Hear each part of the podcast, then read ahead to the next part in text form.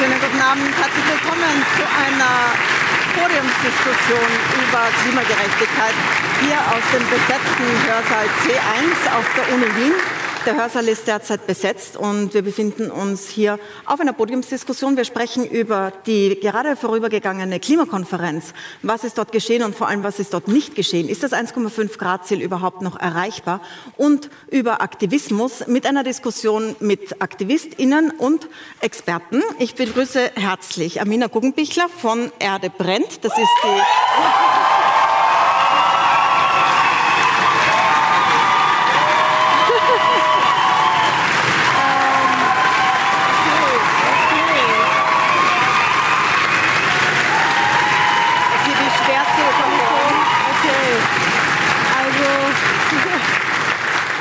Wie schwer zu überhören, die Sprecherin der VeranstalterInnen. Ich begrüße Christoph Badelt. Er war Rektor der äh, WU, also der Wirtschaftsuniversität und früher auch Chef des WIFO, des Wirtschaftsforschungsinstitutes und ist jetzt äh, Präsident des Fiskalrates und ein Experte und Vorkämpfer für Klimadinge in der Ökonomie. Schönen guten Abend. Danke.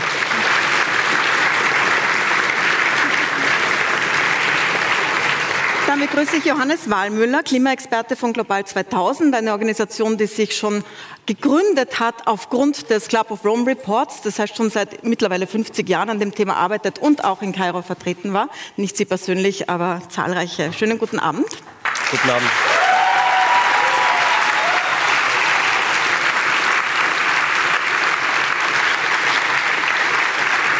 Wir begrüßen einen Meteorologen und Klimaexperten in der Runde, früher Direktor der ZAMK, also da, wo wir das Wetter herbekommen. Sie beschäftigen sich vor allem mit Klima. Herzlich willkommen, Michael Staudinger, gerade zurück aus Sharm el-Sheikh. Schönen guten Abend.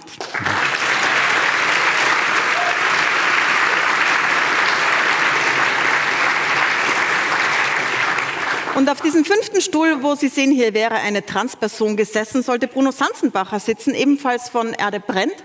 Aufgrund eines Kommunikationsfehlers unsererseits hat es da heute einiges hin und her gegeben. Ähm, und er hat leider jetzt unsere Einladung ausgeschlagen, wofür wir Verständnis haben wofür wir großes Verständnis haben. Wir haben das angefangen nachzubesprechen und werden auch nachzubesprechen. Und ich sehe schon, es wird auch Stimmen dazu geben. Vielleicht, äh, Amina, vielleicht wollen Sie einen Satz dazu sagen am Anfang? Ähm, ja, an dieser Stelle vielleicht mal klarzustellen, ich bitte darum, die richtigen Pronomen zu benutzen. Mhm. Ähm, ähm,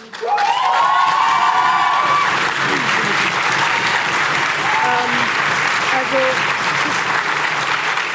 wo wir genau beim Fehler sind, den wir begangen genau, haben. Genau, das möchte ich damit nochmal sagen. Und ja. ich fände es wichtig, wenn Sie diesen Fehler auch eingestehen und offen den richtig klarstellen wieder. Mhm. Ähm, ich bin froh, heute hier sein zu dürfen und ich bin wahnsinnig froh, ähm, Puls 4 heute hier auf unserer Besetzung im Hörsaal mit dabei zu haben. Ähm, dennoch hätte ich mir natürlich viel mehr Diversität heute hier gewünscht und durch die fehlende Sensibilität ähm, für Transidentitäten ähm, in den Strukturen des Sendungsprogramms können wir Bruno leider heute nicht hier begrüßen und aus diesem Grund bleibt dieser Stuhl hier symbolisch frei.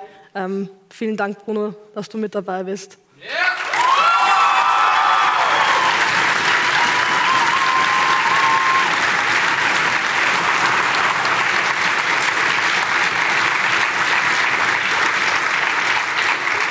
Und ich bedanke mich für das begonnene Gespräch darüber, dass wir auf jeden Fall weiterführen werden mit allen Beteiligten und hoffentlich daraus lernen werden.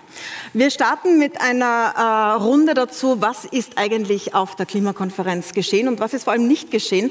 Äh, Global 2000 ist eine der Organisationen, die dort gekämpft haben dafür, dass tatsächlich auch für das Klima etwas geschieht. Was ist denn rausgekommen?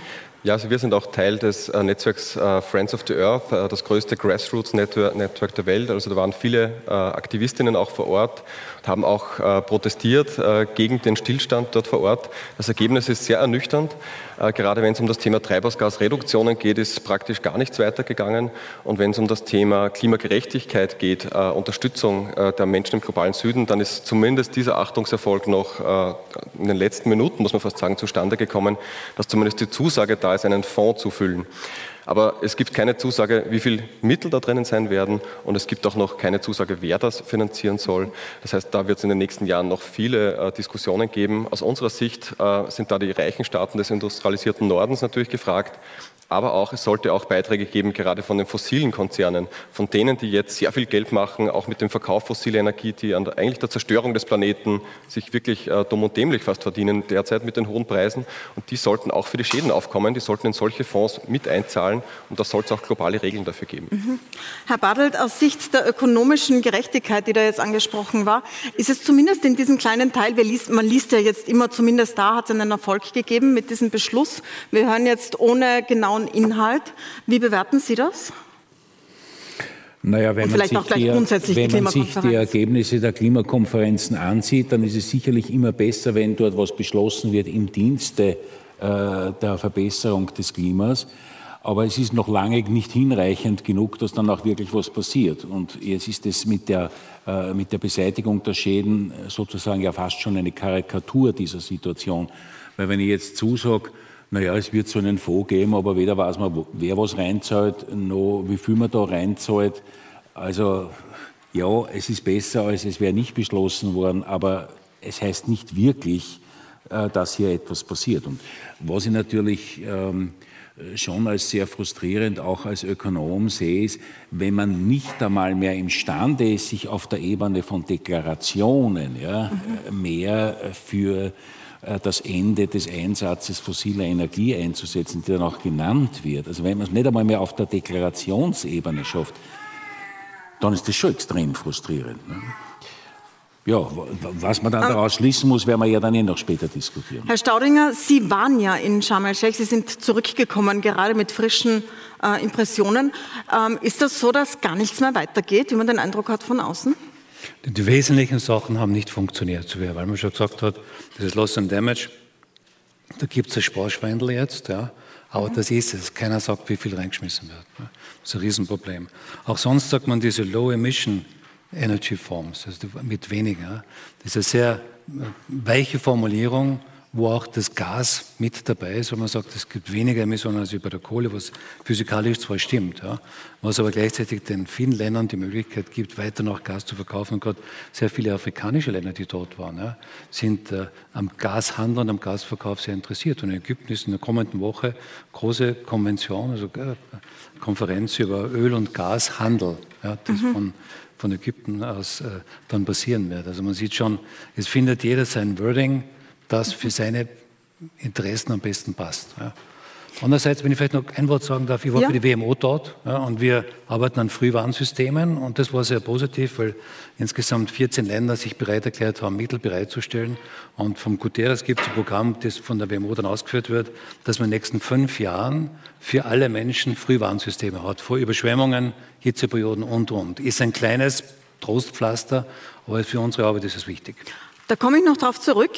Äh, aber ich meine, ein bisschen was ist weitergegangen. Im Großen hören wir gerade gar nichts. Samina Guggenbichler, als Aktivistin haben Sie das natürlich verfolgt. Sie haben ja auch den Hörsaal während der Konferenz besetzt. Was ist denn die, also Ihre hier im Saal, was ist denn Ihre Bilanz? Ähm, in Bezug auf die COP jetzt? Ja.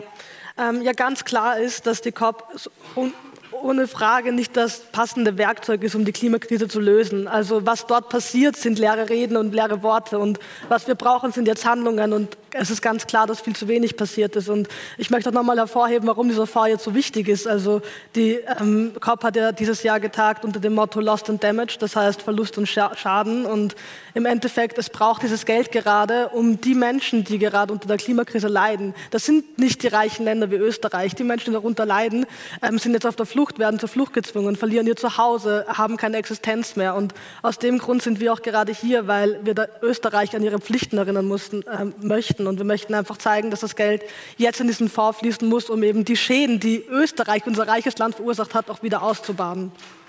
Ähm, kann man das quantifizieren?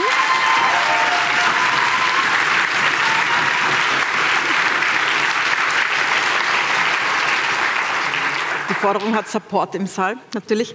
Äh, kann, kann, man das quantifizieren? Also es wird ja jetzt gesprochen darüber, äh, um es noch einmal klarzumachen, dass Entwicklungsländern, die bereits Schäden erlitten haben, denen diese Schäden entschädigt werden. Also dass sie Geld bekommen für Dinge, die bereits passiert sind. Da geht es jetzt gar nicht darum, um Klimaanpassung, über die man viel redet. Kann man quantifizieren, wie viel zum Beispiel Österreich da beiträgt? Ich weiß es nicht. Ich könnte mir das aber schwer vorstellen, mhm. äh, weil eines der Grundprobleme, also jetzt aus ökonomischer Sicht, aber wenn ich das rein analysiere, ist eine der Grundprobleme der ganzen Umweltproblematik, dass es um sogenannte öffentliche Güter, also jetzt Kollektivgüter gibt, wo Sie nicht eindeutig zuordnen können, wer wie viel äh, dazu beiträgt. Also Sie können schwer ausrechnen, wer an den Überschwemmungen in Pakistan jetzt mit wie viel wenn es den Schaden, wenn der Schaden X ist. Mhm. Äh, nee, man könnte den CO2-Ausstoß hernehmen zum Beispiel, oder? Was sagen Sie, Den Herr könnte man ausrechnen. Ja. Den könnte man ausrechnen. Vom globalen Ausstoß. Ja. Ja. Aber, also, aber ich weiß, mal kurz nachgefragt, ja. Herrn Staudinger, wie viel Einfall hat Österreich? Ein Prozent vom globalen Ausstoß, was Österreich verursacht. Und das ist mehr natürlich mehr als wie der Mittel von der globalen Weltbevölkerung. Und die Schäden nach dem Stern Report ja, gehen in die Trillionen in den Jahren 2050, also in den Billionen im, im, im deutschen Sport, also Tausende von Milliarden. Die Schäden sind sehr groß und die Schäden kommen durch diese Kipppunkte, die im Klimasystem mit mhm. drinnen sind. Die kommen zum Großteil erst in Zukunft. Das ist das Hauptproblem der Diskussion. Also sehr viele äh, von den Wirtschaftsverantwortlichen, die sind mit ihren Quartalsergebnissen beschäftigt, aber nicht mit dem, was in Zukunft hier und global passiert. Mhm. Ich möchte vielleicht eine Runde hier im Saal machen über Stimmen zu, dieser erst, zu diesem ersten Thema zur Bilanz der Klimakonferenz. Gibt es jemanden, der dazu was sagen will? Ja, bitte, da in, das Mikro kommt zu Ihnen. Wir haben ein Mikro, damit man Sie auch hört. Und cool wäre, wenn Sie vielleicht auch aufstehen könnten, weil dann sieht man ja. Sie besser. Geht das? Ja. Okay, super, danke schön. Und, Und zwar eben, wie wir jetzt schon erwähnt haben, also diese COP, die wieder einmal keine nennenswerten äh, Erfolge gezeigt hat. Ähm, da stellt sich mir die Frage, wie sehen Sie das? Ähm, erreichen dieses 1,5 Grad Ziel ist überhaupt noch als möglich? Weil ähm, aus mal, also so, ich glaube, da spreche ich für viele, es scheint momentan nicht, als wäre dieses möglich zu erreichen. Um mhm. ganz ehrlich zu sagen. Herzlichen Dank. Ausgezeichnete Frage, die gebe ich gleich weiter. Mhm. Ähm, an die Experten in der Runde. Herr Wallmüller, was, äh, was sagen Sie dazu? Ich möchte vielleicht eines noch sagen zu den Klimakonferenzen selber. Wir sind auch natürlich sehr ernüchtert oder enttäuscht, was da rauskommt, aber wir sehen derzeit auch keine Alternative zu den Konferenzen als solches. Es ist schon wichtig, dass es die gibt. Es ist das einzige Forum weltweit, wo auch die Länder des globalen Südens eine Stimme haben und mitreden können über Klimaschutz und auch zumindest äh, geltend machen können, solche Themen wie Verluste und Schäden, dass das auch aufs Tapet gebracht wird. Wenn es die nicht gäbe, dann würden wir über Klimaschutz bei G20 und G7-Gipfeln reden. Und das heißt, der Großteil der Welt wird dann ausgeschlossen. Und, ähm, aber es hindert niemanden daran, zusätzlich äh, Dinge zu tun zu den Klimakonferenzen. Es können sich auch Staaten zusammenschließen und Vorreiterallianzen gründen. Und das wäre zum Beispiel genau bei solchen Deklarationen möglich und notwendig, weil der Grund, warum solche Deklarationen bei diesen Klimakonferenzen, selbst bei so einfachen Dingen wie Fossilausstieg, der auf der Hand mhm. liegt, äh, ist, dass dort Konsensprinzip herrscht, Einstimmigkeitsprinzip. Das heißt, alle, auch diese einfachsten Deklarationen müssen von Saudi-Arabien, den OPEC-Staaten und so weiter unterschrieben werden werden. Und wenn die Nein sagen, dann, dann gibt es auch zu, zu Öl- und Gasausstieg keinen Konsens, obwohl sich das ganz logisch aus der Klimaforschung ja auch ableiten würde. Ähm, also das sozusagen sagen wir mal, mal dazu, zu, zu, dem Thema. Und ähm, uns ist natürlich wichtig, jetzt einfach Aber auf darf das ich dann nachfragen, was wäre denn die Alternative? Also wenn da viele Länder zusammensitzen, wird es ja schwer sein, dass andere Länder über zum Beispiel einen Ölstaat beschließen, dass der was tun soll. Würde das gehen? Würde das mit Sanktionen funktionieren? Ich meine, ähm, einmarschieren ähm, wird man nicht. Das es, es, könnte natürlich schon sein, dass Staaten sagen, wir arbeiten zusammen äh, beim Thema erneuerbare Energien. Äh, wir gründen sozusagen eine Allianz, die sich da gegenseitig unterstützt, wo auch Länder des Südens unterstützt werden, nachhaltige Entwicklungspfade zu mhm. beschreiten. Und wir äh, führen zum Beispiel auch äh, gewisse Handelsinstrumente ein, die dann die begünstigen, die da mitmachen und vielleicht die Länder, die nicht mitmachen, auch mit gewissen, äh, oder die haben die Begünstigungen nicht oder haben irgendwelche zum Beispiel negative Konsequenzen, das, ohne das jetzt genau auszudifferenzieren, aber das könnte, könnten Staaten schon machen, weil derzeit ist es komplett sanktionslos, wenn ich äh, äh, die Ziele nicht erreiche. Und nur zur Frage zu 1,5 Grad. Vielleicht, ähm, ich komme ja. gleich auf die Frage zurück, okay. ich würde noch gern einmal kurz dabei bleiben, weil da ja quasi zwei Generationen, ohne ihnen äh, altersmäßig nahe treten zu wollen, äh, Herr Wallmüller, doch zwei Generationen KlimaaktivistInnen da sitzen. Ähm, Sie machen das schon lange und äh, sehen recht hoffnungsfroh aus. Äh, Frau, Frau Guggenbickler, oder vielleicht zweckoptimistisch. Frau Guggenbichler, wie groß ist der Frust bei Ihnen, die das noch nicht lange machen, aufgrund Ihres Alters allein schon? Ähm, ganz klar, ich glaube, da spreche ich für die ganze Bewegung. Wir wären, wir wären nicht hier, wenn der Frust nicht groß wäre. Wir würden keinen Hörsaal besetzen, wenn ähm, die Lösungen schon da wären. Und ähm, meiner Meinung nach ist die COP nicht ausreichend genug. Und ja, klar dürfen Menschen des globalen Südens mitreden, aber werden sie gehört? Sichtlich nicht. Ich meine, die Ergebnisse zeigen, sind unzureichend. Die Ergebnisse sind schwammig formuliert. Und ähm, das kann, das kann so, es kann nicht weitergehen. Und das, also, wir protestieren weiter. Und solange keine Ergebnisse da sind, ich meine, allein, dass im Abschlusstext der COP drinnen steht, dass wir nur aus, aus, äh, aus Kohle aussteigen müssten und nicht aus Öl und Gas. Was bedeutet das? Das ist ja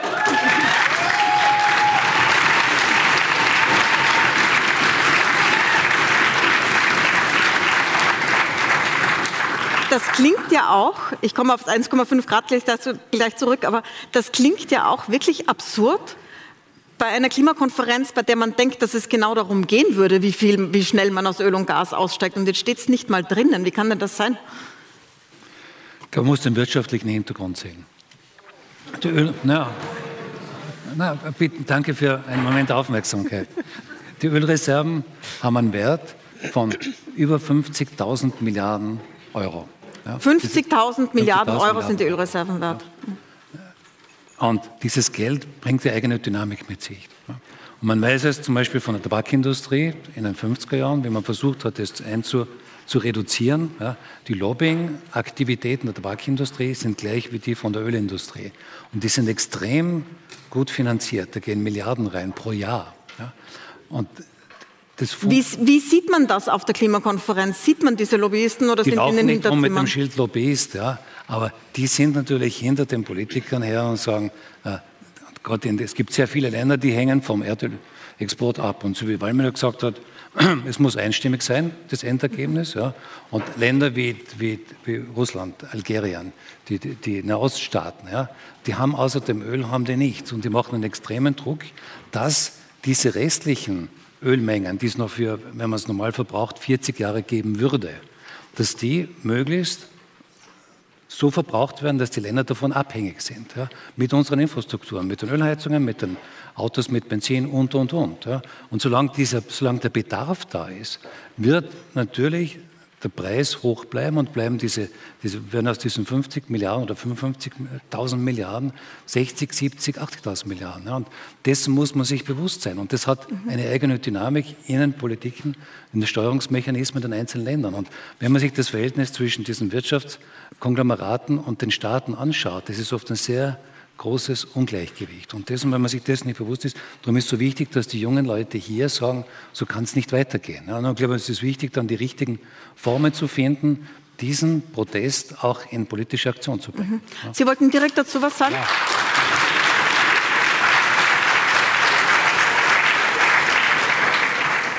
Ich denke immer darüber nach, wie könnte eine Wende in der realen Entwicklung passieren. Und da, glaube ich, sind jetzt schon zwei wichtige Schlagworte gefallen. Das eine ist sozusagen Allianzen zu bilden und ein Stück weit ist das ja auch der EU gelungen, allerdings nur der Kommission und noch nicht dem Rat, das muss man auch ganz, ganz ehrlich sagen. Aber immerhin, die EU rein von der Bevölkerungszahl ist, glaube ich, überhaupt die, die drittgrößte, äh, wenn man das als Staat betrachtet, der drittgrößte Staat von, von den Dimensionen her. Also würde es beispielsweise der EU gelingen, wirklich glaubhaft aus den fossilen Energien auszusteigen, dann hätte das natürlich auch eine Auswirkung auf die Rentabilität des Verkaufs von Öl und Gas. Dann wird also, der Preis sinken sozusagen dann und dann wäre dieses politische Gewicht nicht mehr so Preis, groß. In das ist das eine. Das andere ist aber, und ich glaube, es ist sozusagen bei Verhandlungen ja immer wichtig, sich auch in die Position äh, des anderen zu versetzen.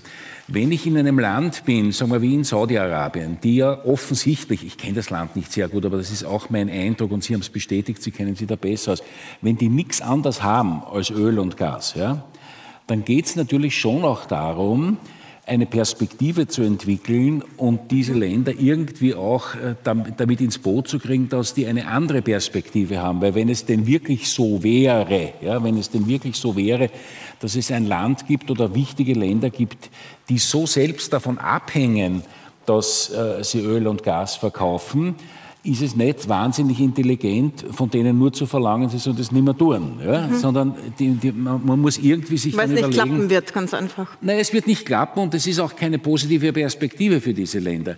Jetzt, ich habe zu wenig technisches Verständnis, aber wenn ich mir zum Beispiel vorstelle, äh, dass es eigentlich möglich sein müsste, sagen wir, in Wüstenländern äh, Solarenergie zu erzeugen. Ja? Und äh, also da, da werden die Techniker oder, oder auch die ganze Wasserstofffantasie, wenn man eigentlich will ich mich von dem depperten Krieg in der Ukraine und allem, was daraus folgt, nicht abbringen lassen, dass das ein weltweites Problem ist und eigentlich nur durch weltweite Zusammenarbeit mhm. äh, gelöst werden kann. Ja? und da fange ich halt zum Fantasieren an. Wenn ich dort Solarenergie oder produziere und das in Wasserstoff, wenn ich das irgendwie nach Europa bringe, ist das vielleicht eine vernünftigere äh, neue Energieweltordnung als das jetzige. Aber nur, zu, nur von denen zu sagen, ihr dürft das einfach nicht machen, das wird nicht effektiv sein. Ne? Ähm, kommen wir zurück auf diese Frage mit dem 1,5 Grad Ziel, weil um das ist es ja gegangen auf der Konferenz. Das ist äh, das Ziel, das Wissenschaftler und Wissenschaftlerinnen festgelegt haben. Äh, ist das überhaupt noch erreichbar, Herr Wallmüller? Mit den derzeitig vorliegenden Plänen ist es sicher nicht erreichbar. Also wir haben ja, die Wissenschaft hat klar gesagt, wir brauchen eine Treibhausgasreduktion im Ausmaß von ca. 45 Prozent bis zum Jahr 2030. Und dann sind die Pläne auf den Tisch gelegt worden, also auch im Zuge des Pariser Klimaabkommens. Und die sagen, äh, die Emissionen werden steigen um 10 Prozent bis zum Jahr 2030. Das heißt, das ist eine riesen Lücke zwischen dem, was notwendig ist und dem, was getan wird. Und die Konferenzen haben dann zwar schon einen Sinn, also mit Stand letzten Jahr war der Anstieg noch auf 14 Prozent prognostiziert, jetzt haben wir einen Anstieg von 10 Prozent, aber die Lücke ist immer noch riesig. Also das ist einfach mhm. so dieses Schneckentempo, mit dem wir sich fortbewegen. Und so kommen wir natürlich nicht ans Ziel. Das heißt, da müsste sich sehr, sehr viel mehr bewegen. Und nur vielleicht ganz kurz noch zu dem mit Saudi-Arabien. Ich glaube, dass die Länder sehr wohl die Möglichkeit hätten, sich was zu überlegen. Die haben Milliarden Gelder, wenn man sich jetzt nur anschaut, was Katar auch für die WM ausgibt oder Saudi-Arabien für äh, Winterspiele. Wenn sie sowas einmal in zukunftsorientierte Wirtschaftspolitik stecken würden, könnten sie sehr wohl wohl. Aber ich glaube, es ist so ähnlich wie ein bisschen die Beziehung zwischen einem Drogendealer und einem Süchtigen. Wenn der Süchtige immer weiter kauft, hat der Dealer überhaupt keinen Anreiz, ein anderes Geschäftsmodell zu entwickeln. Und das ist wiederum die Chance für uns eigentlich. Wir sind nämlich die Käufer auf diesen Märkten. Wir, wenn wir wirklich beschließen, auch in Europa, auch in Österreich, diesen Ausstieg aus fossilen Energieträgern, den haben wir ja in Österreich übrigens noch gar nicht beschlossen, also wirklich so, dass es gesetzlich in Kraft wäre, dann wäre das ein starkes Signal auch für andere Staaten. Dann wüssten die, okay, ich muss mir umstellen drauf, die Märkte werden sich ändern. Und das wäre die große Macht auch äh, Europas, äh, auch international in. Frau Guggenbichler, Sie kämpfen genau für diese Einhaltung des 1,5 Grad Zieles. Ja. Applaus.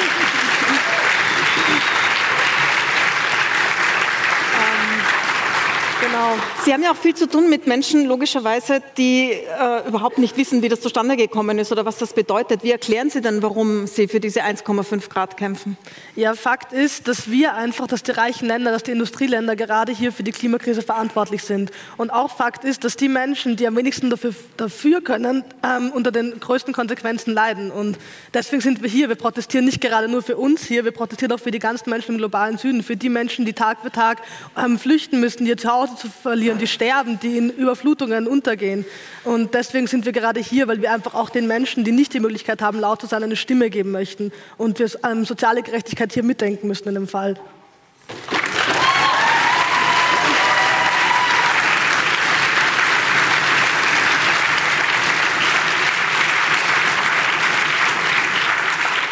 Herr Staudinger, was passiert, wenn diese 1,5 Grad gesprengt werden? Und danach sieht es ja eigentlich aus. Also in Österreich ist es ja schon soweit.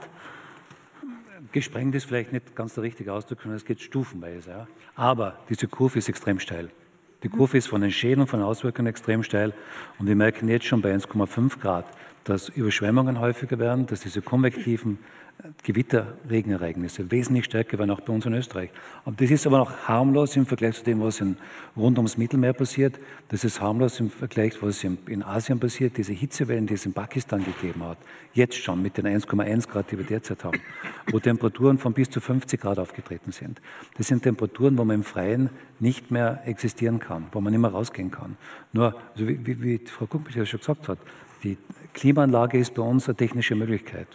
In Pakistan gar keine Diskussion für ein Prozent der Bevölkerung.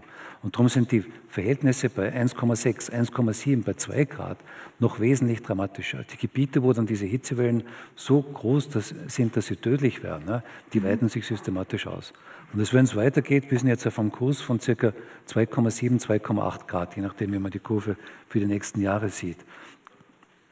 Da sind Schäden dabei, die gehen in Richtung, dass viele Gebiete nicht mehr bewohnbar sind, ja, weil Landwirtschaft nicht mehr möglich ist, weil die Hitzewellen zu stark werden und weil in anderen Gebieten der Niederschlag nur noch, ein, so wie es jetzt beim Monsun war heuer im Frühjahr, ja, so in so starken äh, Niederschlagsereignissen fällt, dass in Pakistan ein, ein, Drittel der Provinzen war von Überschwemmungen betroffen. Es war nicht das Drittel des, des Landes betroffen, wie man immer gesagt hat, sondern ein Drittel der Provinzen, da hat die Infrastruktur nicht mehr funktioniert. Wenn man sich das vorstellt bei uns, dann hieß es, dass ein Drittel von Österreich funktioniert die Infrastruktur nicht mehr. Das kann man sich gar nicht vorstellen. Also mhm. darum ist es so wichtig, dass man den Blick weit genug hat und sagt nicht nur, was passiert in Österreich, sondern was passiert global.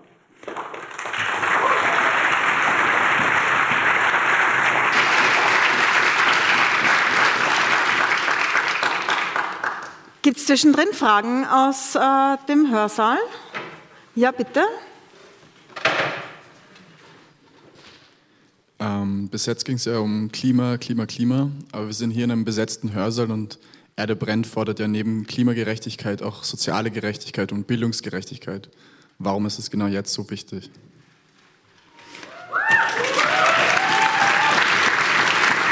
Danke sehr. Warum ist es genau jetzt so wichtig, dass soziale Gerechtigkeit hergestellt wird, ist die Frage.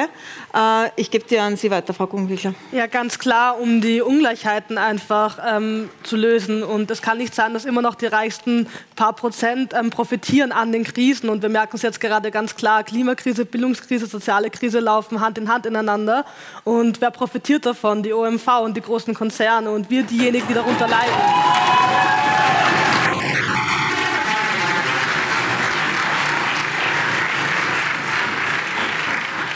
Das geben wir dem Ökonomen weiter. Naja, vielleicht weniger dem Ökonomen als dem eigentlich Sozialpolitikforscher.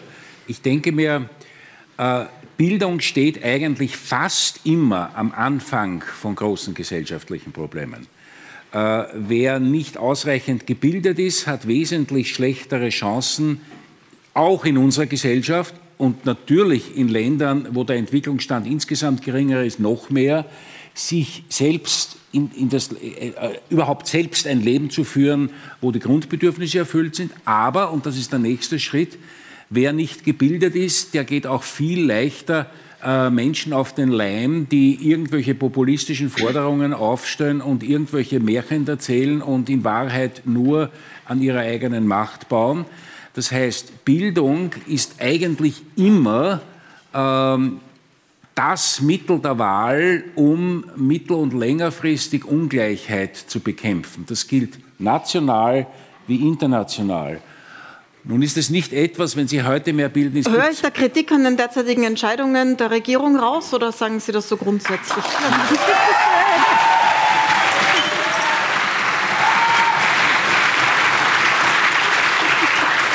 Weil ich meine, wir befinden Na, uns in einer Uni, wir können über Uni natürlich sprechen. Hören Sie, natürlich hören Sie da Kritik an den Entscheidungen der gegenwärtigen Regierung.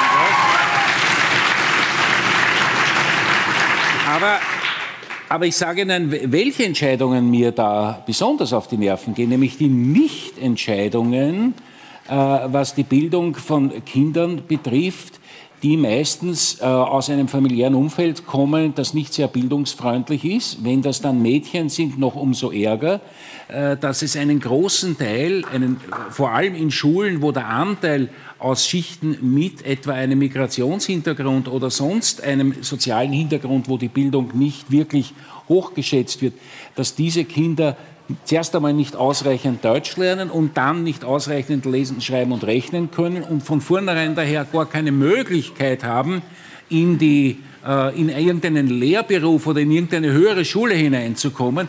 Und es geht dann weiter mit der nicht offenen Schule der 10- bis 14-Jährigen und all diese Dinge. Ja. Äh, das heißt, wir bräuchten. Ja, genau. Vielleicht klären wir das kurz mal auf. Was ist Wollen Rassismus? Sie das machen, Frau Guggenbigler? Sie haben einen Satz gesagt, der äh, hier hängen geblieben ist. Äh, wollen Sie darauf antworten oder soll ich es aufklären? Ähm, also, Was ist Rassismus? Wir kommen nochmal zurück. Ist eine dem, ich gesagt habe. Ähm, Fakt ist, die Sprache und der Bildungshintergrund und der Fam der, die familiäre Herkunft sollen nicht bestimmen, ob ich jetzt Zugang auf Bildung habe oder nicht. Was kann ich denn dafür, wenn ja, ich einen Einkauf ja. ja, aber dann muss es andere Angebote von ähm, der Universität geben oder von Institutionen. Das kann nicht sein, dass Sprache eine Barriere darstellt, um an einer Uni angenommen zu werden. Ja,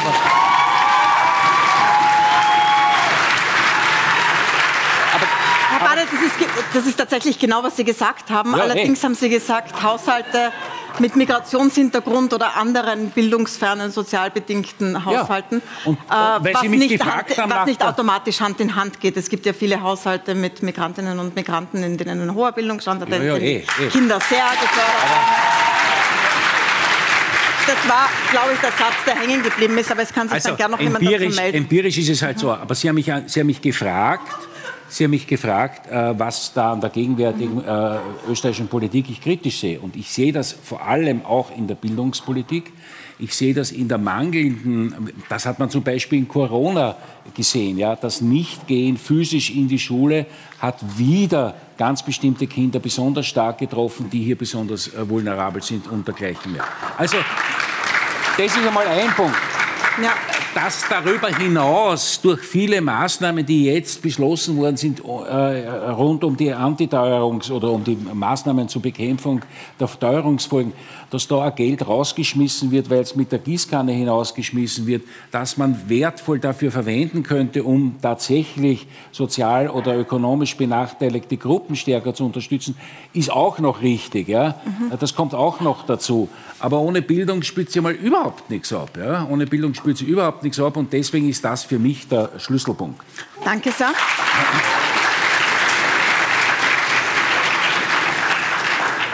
Herr Wallmüller, äh, soziale Gerechtigkeit war vor 20 Jahren nicht das große Thema in der Klimabewegung. Das ist eher dazugekommen, beziehungsweise in der Zusammenarbeit dazugekommen. Jetzt steht es ganz, ganz vorne. Das ist das zentrale Thema, wenn es um Klima geht. Ähm, Warum ist das so wichtig? Die Frage war genau die. Warum ist das so wichtig? Also soziale Gerechtigkeit ist uns einfach auch wichtig. Bei der Umsetzung jeglicher Klimaschutzmaßnahmen sollte das immer sozial abgefedert sein, weil es äh, manchmal äh, Menschen betrifft, die sich vielleicht Umstellungen von Heizsystemen nicht leisten können die, oder die in Energiearmut leben. Gibt es auch in Österreich immer noch Betroffene.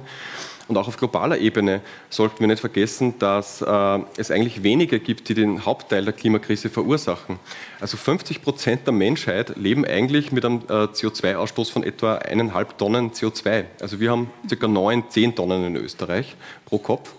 Äh, und die verursachen etwa 12 Prozent der weltweiten Emissionen. Und nur ein Prozent der Menschheit äh, lebt aber mit Emissionen von 110 Tonnen pro Kopf und verursacht etwa 17 Prozent äh, des globalen CO2-Ausstoßes. Und das ist einfach die Riesenungleichheit und die führt auch zur Klimakrise. Und damit ist auch soziale Gerechtigkeit auch eine Frage, je besser man das umsetzt in den Staaten, je mehr man auch Überreichtum auch adressiert, das ist auch ein Teil der Lösung der Klimakrise.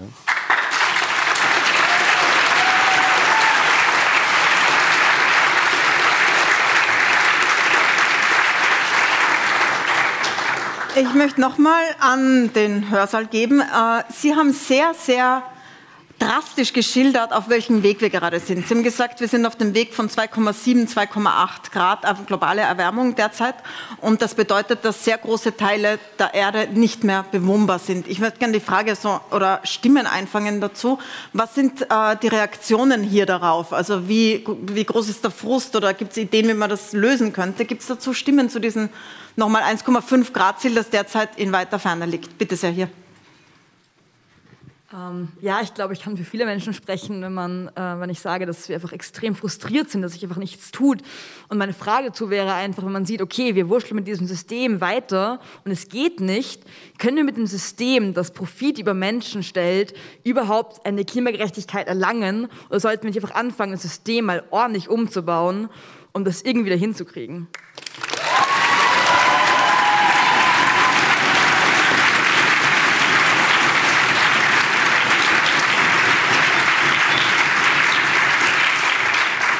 Die Systemfrage. Ich gebe sie mal auf diese Seite weiter. Danke.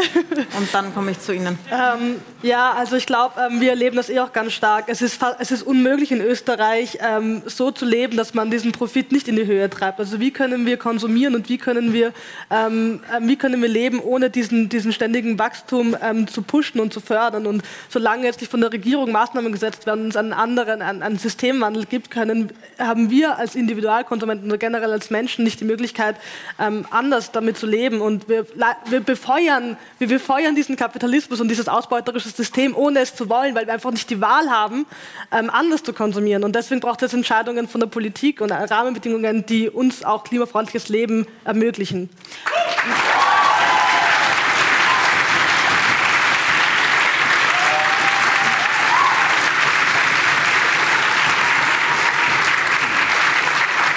Herr Staudinger.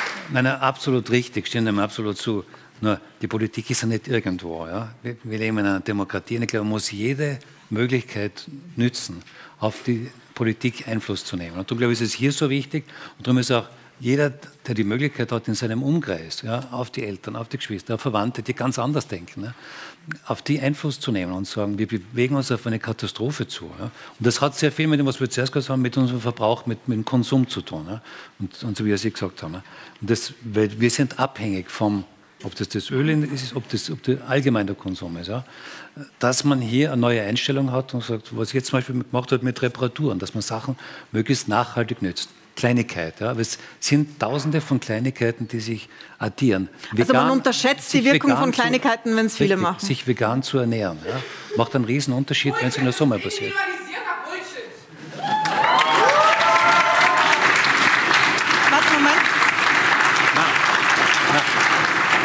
Darf ich, äh, Herr Staudinger, kurz, kurz, kurz, kurz, noch, Sie können gleich antworten, nur ich fürchte, dass man das nicht äh, im Livestream und im Fernsehen gehört hat, weil Sie kein Mikro haben. äh,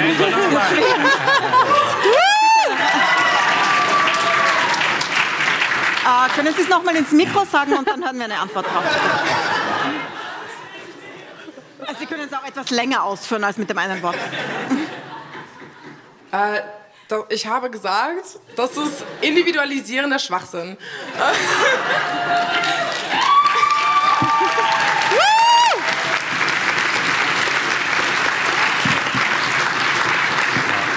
Vielleicht können Sie noch einen Satz dazu sagen, was ja. Sie meinen damit. Ich finde, ähm, Klimawandel kann nicht individualisiert gelöst werden. Es kann nicht sein, dass jetzt irgendwie alle Leute vegan werden müssen, um das Klima äh, zu retten. Das funktioniert nicht. Das ist nicht die Lösung. Das ist wirklich Schwachsinn und lenkt von den eigentlichen systemischen Problemen ab. Danke.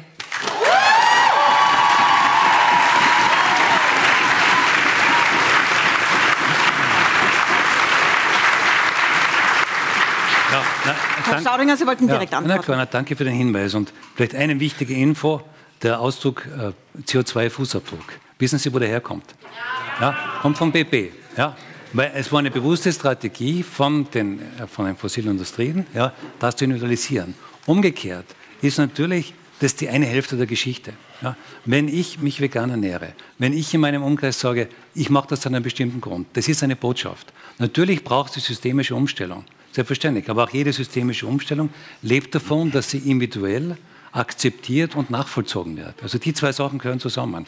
Und darum, wenn Sie sagen, es ist, es ist Bullshit, kann ich damit leben. Ja? Aber es ist nur die Hälfte der Geschichte. Und eine systemische Umstellung passiert nur, wenn genügend Leute, man sagt in, in, in der Politiktheorie, ist nur für 25 Prozent. Wenn 25 Prozent überzeugt sind, egal aus welchem Lager, das machen wir, wir gehen in die Richtung, dann bekommt es eine Dynamik, wo die Politik mitziehen muss. Wenn das drei Prozent sind, das wird von der Politik ignoriert. Und darum glaube ich, ist es so wichtig, gesagt, dass im Umkreis ganz persönlich gesprochen wird. Alle politischen Bewegungen haben immer, waren immer Grassroots-Bewegungen, wo im Umkreis von den Leuten und Bürgerrechtsbewegungen in Amerika, ja, äh, Suffragetten, ja, das waren immer Bewegungen, wo im persönlichen Umkreis Überzeugungsarbeit geleistet worden ist und das von hier in die Breite gegangen ist. Vielen Dank.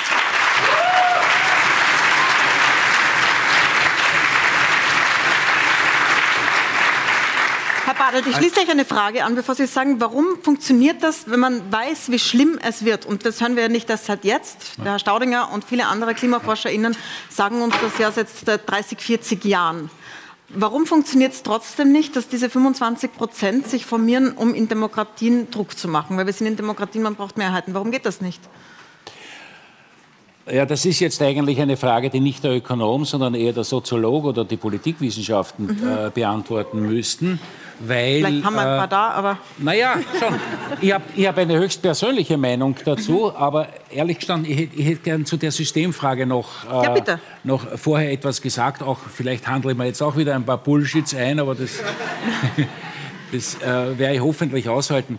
Nein, ich persönlich glaube, dass wenn man ein System ändern will, dass es wichtig ist, gedanklich dort zu beginnen, wo man steht und wie man von dort wo man jetzt steht, wegkommt, um in eine andere Welt zu kommen. Bitte? Langsam, Moment, wenn langsam, Sie, wenn Sie sprechen, bitte Mikro. Also Mikro kommt zu Ihnen.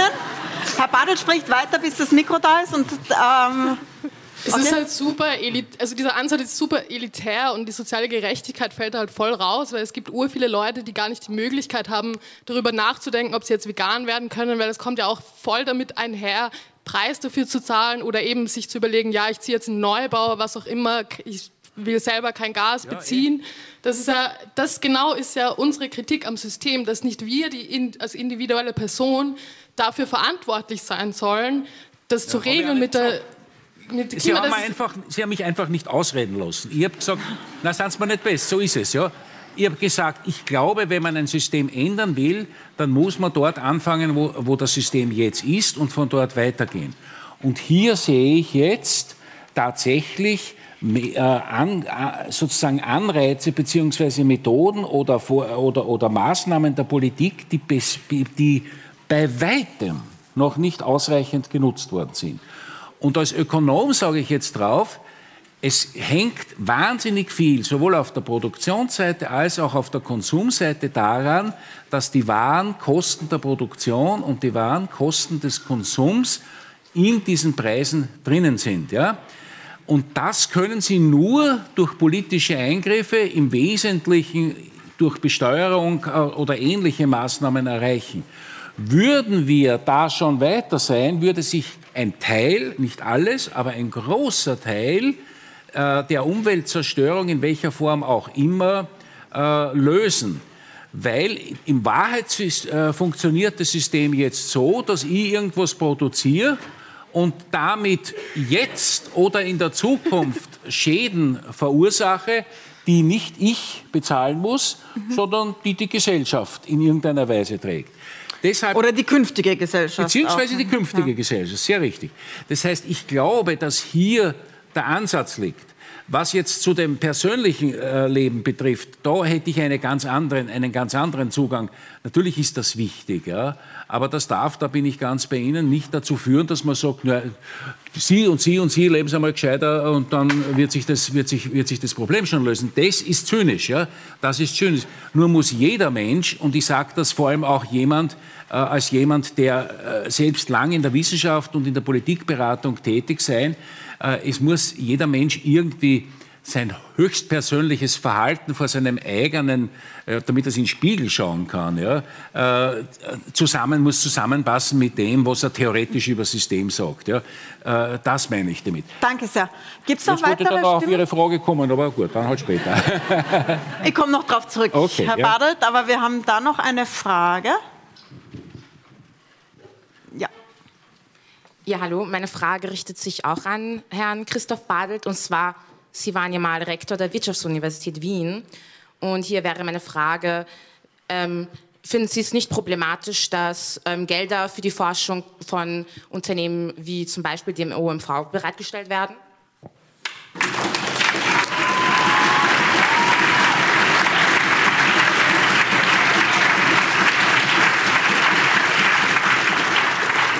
Sie können ja als Ex-Rektor jetzt bequem antworten, nein, nein, das ist, das, da hat sich meine Haltung nicht geändert, ob Rektor oder nicht Rektor.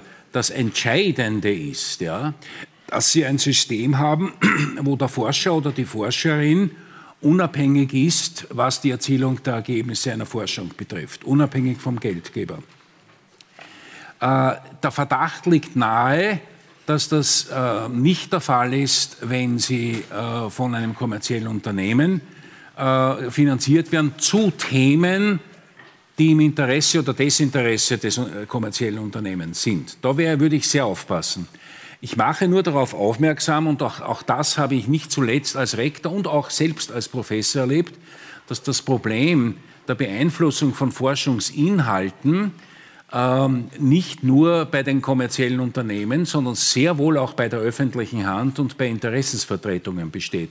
Ich kann Ihnen nur sagen, ja, ich habe selber einmal in der Zeit, wo ich als Sozialpolitikforscher war, äh, tätig war, äh, in, in, in, Brüssel bei einer Darstellung der Situation der sozialen Lage in Österreich hat mich der Sekretär des damaligen Ministers angerufen und gesagt, er lässt Sie lieb grüßen, er wird Sie fertig machen. Ja?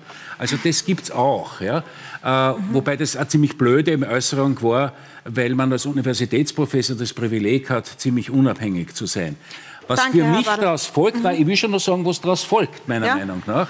Wir müssen ein System der Forschung staatlich so weit finanzieren, dass die direkte Einflussnahme nicht erfolgen kann. Das ist ganz, ganz entscheidend. Das kann über die Uni sein, das kann über den Forschungsförderungsfonds sein, über was auch immer.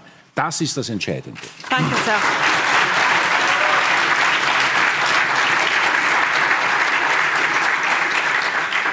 Ich möchte nochmal auf die Systemfrage zurückkommen. Wir leben in Demokratien, man braucht Mehrheiten. Herr Staudinger hat gesagt, 25 Prozent bräuchte es, die wirklich Druck machen, damit etwas passiert, so was zumindest in der Geschichte, die dabei sind. Das ist die Frage der richtigen Aktionsformen. Also wie erreichen Sie diese 35, 25 Prozent? Ich fange bei Ihnen an, Frau Guggenbichler.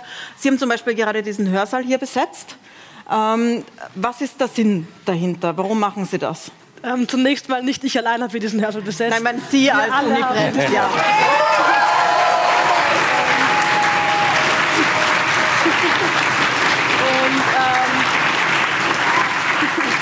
Ähm, wir machen das, weil wir leider noch dazu gezwungen sind, die Überzeugungsarbeit zu leisten, was ich überhaupt nicht einsehe, weil die Entscheidung liegt sichtlich nicht bei uns und ich finde, die Verantwortungsträgerinnen sollten langsam mal checken, dass die eine Verantwortung uns gegenüber haben.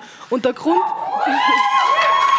Und der Grund, warum wir hier jetzt besetzen, ist, weil wir hier studieren, weil wir täglich an der Universität sind, weil wir jetzt nicht mehr im Kindergarten nicht mehr in der Schule und auch nicht irgendwie jetzt täglich in, in Arbeitsumfeld. Wir sind hier, weil hier unsere weil es unser Handlungsfeld ist und weil wir nicht gehört werden. Seit Jahren gehen wir auf die Straße, wir protestieren regelmäßig, wir sehen, die Aktionsformen werden immer kreativer und wir brauchen sichtlich diese Besetzung, um irgendwie gehört zu werden. Es kann doch nicht sein, dass ich jetzt irgendwie vor dem Fernseher sitze und über die Welt trauere, wie traurig sie ist. Und deswegen sind wir, haben wir uns zusammengefunden, um unsere Forderungen einen Ausdruck zu verleihen und um auch vor allem die Menschen, die Einfluss haben auf unsere Zukunft, auf die, auf die soziale, auf die Klimagerechtigkeit, auf die Bildungsgerechtigkeit, an ihre fucking Pflichten zu erinnern. Also das ist doch Ihr Job.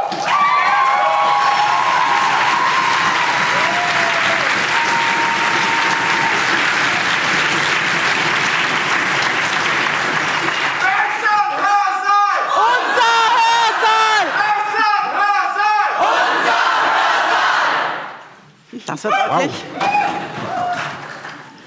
Ähm, Global 2000, genauso wie Greenpeace, haben auch Besetzungen gemacht, sind auf Schornsteine geklettert, haben Walfänger angegriffen, haben sich angekettet. Ich kann mich erinnern, auch in Österreich hat es Besetzungen gegeben, wo ähm, mit Handschellen, mit ähm, Besetzungen, wo man sich ankettet, gearbeitet wurde. Äh, jetzt wird geklebt und ähm, es werden in Museen Bilder beschüttet. Mhm. Das sind derzeit die zwei Aktionsformen, über die am meisten gesprochen wird, weil sie am spektakulärsten sind, beziehungsweise den Verkehr am meisten stören. Was halten Sie denn davon? Also äh, prinzipiell, ähm, weil Sie vorher gesagt haben, auch, dass ich so optimistisch oder so vielleicht zweckoptimistisch ausschaue. Eigentlich bin ich genauso frustriert äh, über die Ergebnisse, die jetzt da liegen. Aber ich bin äh, deswegen ähm, sozusagen vielleicht wirklich so optimistisch, weil es mich so freut, da hier zu sein unter so vielen Leuten, die trotzdem weitermachen wollen. Und wir werden sehr, sehr viel Energie brauchen, sehr, sehr viel Protestenergie auch auf den Straßen äh, und auch in den Hörsälen oder sonst wo, weil wir sonst nicht weiterkommen werden. Ähm, wir werden sicher als Global 2000 niemanden vorschreiben oder Ratschläge erteilen, welche Protestformen äh, sie wählen sollen. Äh, uns ist einfach wichtig, dass es ein gewaltloser, friedlicher Protest ist. Äh, wie Sie gesagt haben, wir haben sehr viele verschiedene Aktionen gemacht und machen sie weiterhin. Äh, wir wählen eher andere Protestformen, wie jetzt auf die Straße sie zu kleben. Man muss auch sagen, das sind natürlich Menschen, die ein sehr hohes Risiko für sich selbst auch äh, auf sich nehmen. Also das ist äh, auch ein, ein Thema. Und ich glaube, viele sind einfach verzweifelt, ja, weil sie sehen, die Politik handelt nicht. Und ich finde, teilweise wird in den Medien für mich fast schon zu viel darüber gesprochen, welche Protestform ist legitim, aber zu wenig über die Anliegen. Was ist denn damit so schlecht?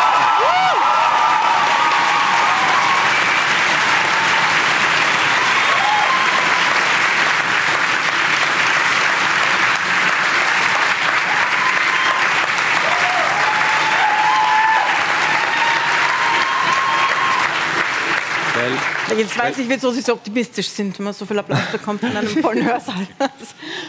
Optimistisch oder entschlossen? Aber, aber entschlossen auf jeden Fall. Ja. Und, ähm, und warum äh, machen die das? Also weil die Politik ihre Versprechen nicht gehalten hat. Das letzte große Versprechen war 2015 in Paris. Das Versprechen war, wir werden äh, uns bemühen, 1,5 Grad zu erreichen. Wir werden schauen, dass die Temperatur auf weit unter 2 Grad liegt. Sie haben es gesagt, wir sind auf einem Weg in Richtung 3 Grad, wo Gebiete der Erde unbewohnbar werden, wo Milliarden Menschen leben. Und das ist das, was viele Leute auf die Straße und zur Verzweiflung bringt. Und die Politik sollte die Anliegen dieser Menschen einfach mal hören, weil wenn man sich die Forderungen anschaut, Tempo 100 auf Autobahnen.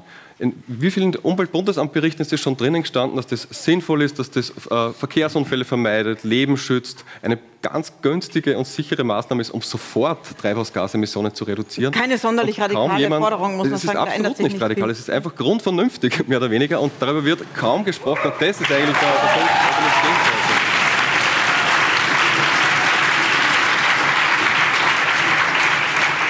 Vielen Dank. Äh, man spricht ja deswegen so viel über die Protestformen, weil sie sehr viele Menschen erreichen. Ähm, und auch, weil sie sehr viele Menschen aufregen. Das ist äh, ja auch der Sinn dieser Formen. Herr Badelt, ich komme noch mal zu Ihnen. Äh, kann man mit solchen Formen, die zum Beispiel das Festkleben im Frühverkehr, die definitiv, da spricht man über die Form, weil sehr viele Menschen dann im Stau stehen.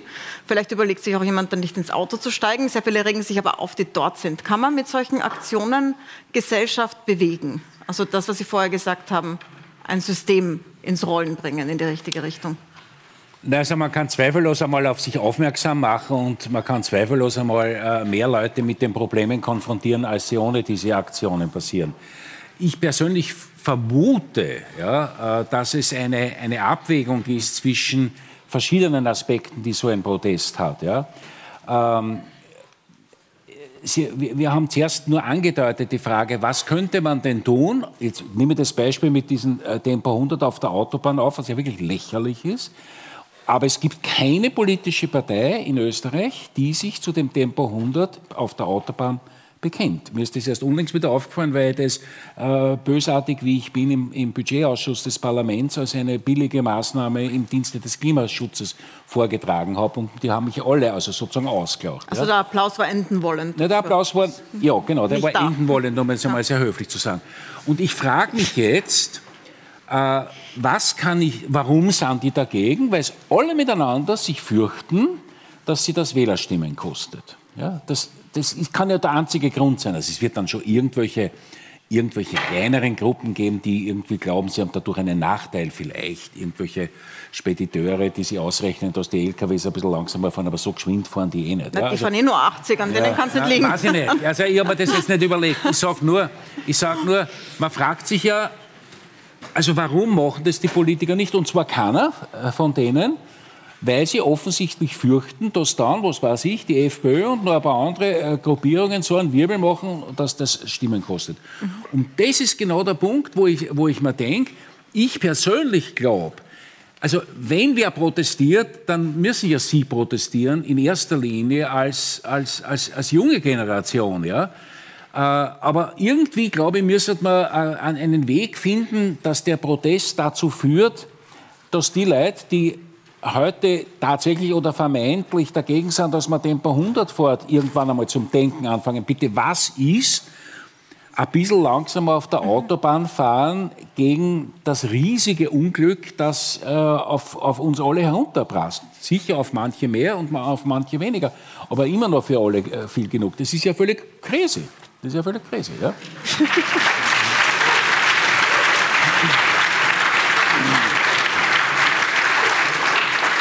Herr Staudinger, bitte. Ja, wegen dem Anbicken. Ja, weil Sie gesagt haben, auf manche mehr, auf manche weniger. Ich glaube, das ist die Hauptherausforderung von der Klimakrise. Normalerweise, wenn es Umweltkrise gibt, und es war das Waldsterben damals, das war unmittelbar und es war sichtbar. Wenn jemand einen Brunnen vergiftet, wenn jemand einen Fluss äh, Abwasser reinführt, das sieht man sofort und man kann darauf reagieren. Ursache und Wirkung sind so nah beieinander. Bei der Klimakrise ist es zeitlich und räumlich extrem weit auseinander. Und darum ist es so wertvoll, dass Leute wie hier sagen, das ist jetzt nicht unmittelbar hier in Wien, sondern es geht um Entwicklungsländer und, und, und. Ich glaube, die Medien hätten hier eine sehr, großen, eine sehr große Rolle zu spielen. Also nicht lange her, vor ein paar Jahren.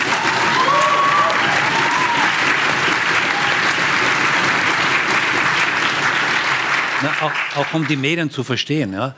Rede mit einem Journalist, den ich gut kenne, und dann sagt, na, du erzählst mir immer das Gleiche, das Thema ist ausgelutscht. Ja, weil das Thema schon für uns Wissenschaftler seit 30 Jahren ein Thema ist. Ich verstehe es aus der Medienmechanik heraus, man möchte was Neues haben, möchte eine Katastrophe, die jetzt passiert, die fünf Minuten dauert, die ist kommunizierbar. So ein langsamer Prozess wie die, wie die Klimaänderung ist viel schwerer zu kommunizieren.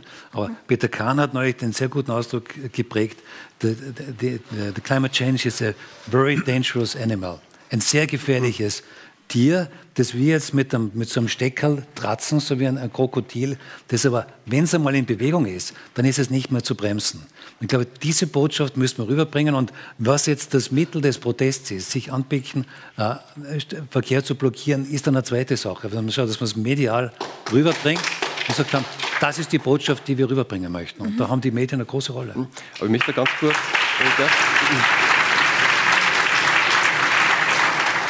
Aber ich möchte ganz kurz auch widersprechen, weil ich glaube nicht, dass es so ist, dass die, das Bewusstsein in der Bevölkerung nicht da wäre. Also in allen Umfragen ist das Bewusstsein für Klimaschutz da. Ich glaube, es gibt da vielleicht nicht diese kritische Masse an Betroffenen in Österreich wie jetzt in, ja. im globalen Süden, aber es gibt auch sehr viele, die schon betroffen sind. Wir haben vor zwei Jahren selbst eine Klimaklage eingereicht.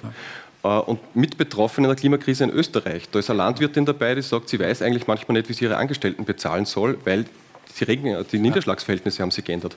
Da war Gemeinde dabei mit einem einstimmigen Gemeinderatsbeschluss, weil die gesagt haben, bei uns hat es Hochwasser gegeben, die so schlimm waren, dass wir, oder mit Murenabgängen verbunden, dass wir teilweise über Nacht äh, das halbe Dorf aussiedeln müssen haben. Auch ältere Menschen, die einfach von den Hitzewellen betroffen sind. Das heißt, die Betroffenen gibt es durchaus in Österreich, gerade arme Menschen, die vielleicht in den Gemeindebauten wohnen, die nicht saniert sind in den Hitzeinseln. Das heißt, vielleicht sind sie nicht alle immer so bewusst, dass es die Klimakrise ist, aber die Betroffenen gibt es, glaube ich, sehr wohl. Und der Grund, warum sie nichts weiter tut, ist nicht die Bevölkerung. Ich glaube, das sollte man nicht vergessen, sondern der Grund ist, dass es politische Blockaden gibt, dass es in wesentlichen Fragen politisch keinen Konsens gibt. Das unterscheidet Österreich von den Staaten, die weiter sind beim Klimaschutz, dass dort teilweise auch konservative Parteien, auch Wirtschaftstreibende äh, gewisse Dinge im Konsens mittragen und dann Gesetze möglich sind, die wirklich was weiterbringen. Und das ist in Österreich leider immer noch nicht der Fall. Und dafür müssen wir kämpfen. Und diese Blockaden aufzuzeigen und die Blockierer zu adressieren, heute ja für eine der wichtigsten ähm, äh, Ziele auch von einem Protest, um die auch vor den Vorhang zu holen und da weiterzukommen. Ja. Mhm.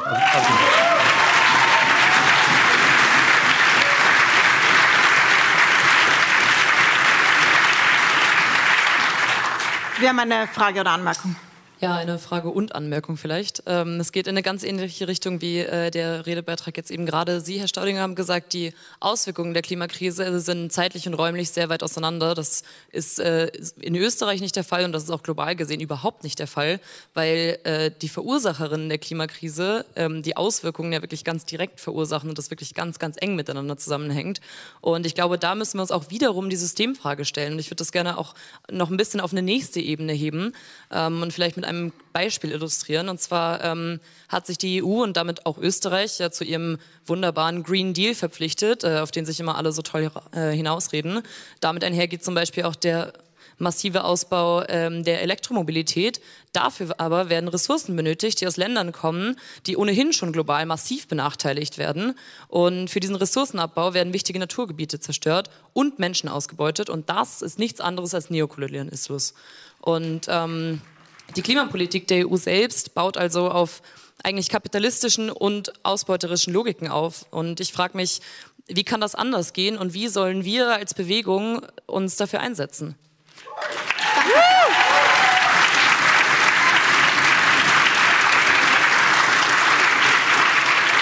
Ich sage nochmal ich sage nochmal dazu, dass Dutzende Personen aus der Politik und auch der Wirtschaft, also Verantwortungsträger und Verantwortungsträgerinnen heute eingeladen waren, aber der Einladung nicht gefolgt sind. Nochmal so zum. Äh und äh, Herr Staudinger, können Sie vielleicht direkt antworten? Das war, glaube ich, direkt auf Ihre. Naja, Aussage. gerne, gerne. Die historischen Emissionen gehen jetzt 50 Jahre zurück. Ja? Und die Auswirkungen sind jetzt. Und darum dieser zeitliche Unterschied zwischen historische Emissionen bis jetzt und die Auswirkungen, der ist sehr groß. Auch das, was was Sie zuerst gesagt haben mit dem, wer emittiert wie viel. Ja, man schaut die Länder an und man schaut nochmal innerhalb der Länder verschiedene Bevölkerungsgruppen, verschiedene Bevölkerungsschichten an. Ja. Die Betroffenen, die Hauptbetroffenen, ja, die sitzen nicht in Beverly Hills in klimatisierten großen Bilden, sondern die sitzen in Entwicklungsländern. Und das habe ich gemeint, dass das weit auseinander ist. Mhm. Und darum, glaube ich, ist so wichtig, dieser Transmissionsriemen der Medien, dass man diese Botschaft rüberbringt, da sind wir auch wieder bei der Bildung, dass man wirklich Bildung aufbaut, um die Probleme in ihrer Komplexität zu erklären und zu kommunizieren. Na, und das, das glaubt heute keiner oder ganz wenige Leute, dass wenn ich morgen start mit 130 von Wien nach Salzburg auf der Autobahn fahre, was eher depperts Beispiel ist, weil das eh nicht rational ist, auf der Autobahn nach Salzburg zu fahren, aber jetzt nur für das, nein, für das äh, sozusagen um, äh, um des Arguments wegen. Niemand glaubt daran, glaube ich, dass äh, wenn ich jetzt nicht äh, 130, sondern nur 100 fahre, dass es dann morgen äh, im nächsten Sommer keine Dürrekatastrophe im, im Weinviertel gibt. Und wahrscheinlich ist das auch richtig, weil die Zusammenhänge halt größer ja. sind. Und ich das ist ein Teil des Problems. Ich möchte den zweiten Teil der Frage aufgreifen, der war, wie können Aktionsformen sein, damit, diese, äh, damit das rüberkommt? Was zu tun ist. Vielleicht, ich gebe dir einfach zurück. Gibt es noch Stimmen zu Aktionsformen? Ich glaube, da hinten gab es eine Frage. Der Herr im gelben T-Shirt. Ich hoffe, dass das Mikro bis zu Ihnen kommt. Vielleicht dazwischen jemand. Ja. In der Mitte. Da in der Mitte, vielleicht stehen Sie kurz auf, dann sieht man Sie. Und dann. Nein, Sie sprechen nicht laut genug, weil äh, wir nämlich auch übertragen. Da hört man Sie nicht. Aber Sie kommen dann dran, bitte jetzt hier. Ja. Ähm, ich wollte nochmal anmerken, dass dieses ganze Gehabe von, ja, Einzelpersonen müssen ihr Verhalten ändern, a, ähm, extrem paternalistisch ist, ähm, b, wir machen das jetzt nicht nur seit sechs Tagen, ähm, wir sind jetzt die zweite Generation, die das macht. Ähm, also ich halte das für einen Unfug, jetzt, jetzt genau anzumerken, wir müssen Aufmerksamkeit schaffen. Die Aufmerksamkeit ist schon geschaffen, es muss jetzt endlich was getan werden. Ähm, und. Und ich will Ihnen nicht zu nahe treten, Herr Wadelt, aber auf die Frage, wer soll denn demonstrieren, ihr Sie vor 30 Jahren?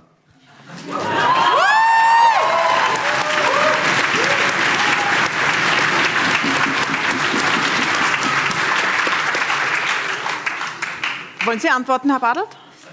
Ja, ja.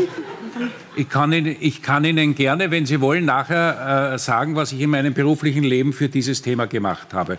Aber ich glaube nicht, dass das jetzt sich gehören würde, das hier öffentlich zu verkünden. Danke sehr. Aber können schon beruhigt sein. So. Bitte? Gibt's, äh, hier war noch eine Frage. Es zeigen alle in eine Richtung. Ah, hier, bitte.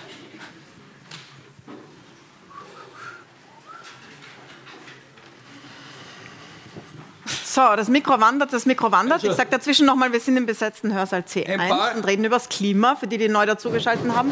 Und hier ist eine Frage. Ein paar Stunden den Verkehr blockieren, das ist ganz nett. Wenn die Medien gewonnen werden äh, äh, können für das Anliegen, das ist aber viel zu wenig. Was blockiert werden muss, ist die große Industrie. Äh, Österreich.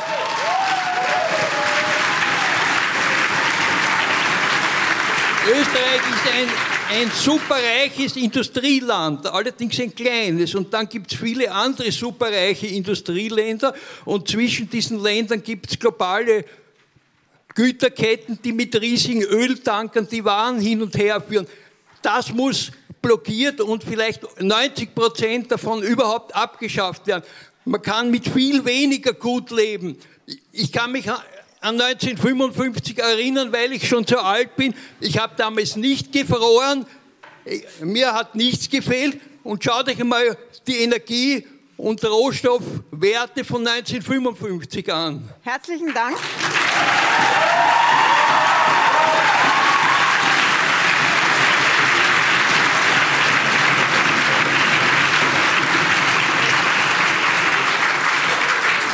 Also hier der Debatte würde ich jetzt gerne noch mal sagen, dass ich es extrem zart finde, dass wir jetzt seit zehn Minuten darüber reden, was wo blockiert gehört. Es, Fakt ist, dass ich keinen Bock mehr auf Blockieren habe. Ich habe keinen Bock mehr auf Besetzungen und auf irgendwelche Protestformen. Wir sind hier, weil es notwendig ist, aber es wäre, wir können uns den ganzen Scheiß sparen, wenn Politikerinnen und Entscheidungsträgerinnen ihre Verantwortung endlich erkennen. Und egal, ob es die Straße blockiert wird, ob der Hörsaal blockiert wird, es muss was passieren, da muss keiner mehr blockieren.